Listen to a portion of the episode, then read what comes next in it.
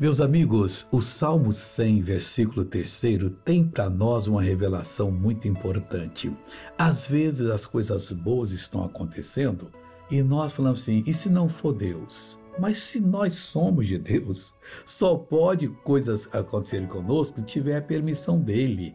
E principalmente coisa boa, o diabo nunca vai nos enganar. Ele pode dar a tentação. Se nós olharmos desligarmos de Deus e formos olhar, aí vai acontecer coisa ruim.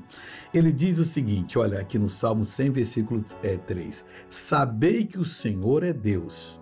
Sabei, é Ele é Deus, Ele é perfeito, Ele não faz coisa errada. E Ele guarda a gente, nós somos guardados por Ele.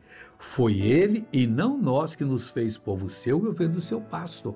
Então Ele tem um propósito na nossa vida. Que que lutou, quanto ele lutou, mas que luta foi para nos trazer até Jesus. Agora ele vai nos abandonar? Nunca, jamais, em hipótese alguma. Ele vai nos abençoar e graças a Deus por isso.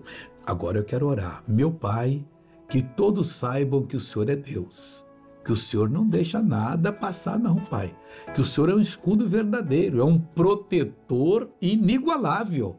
Oh, meu Deus, eu uno a minha fé com a fé dessa pessoa, eu repreendo todo o mal da vida dela, eu digo: saia, vá embora, em nome de Jesus. E você diz amém.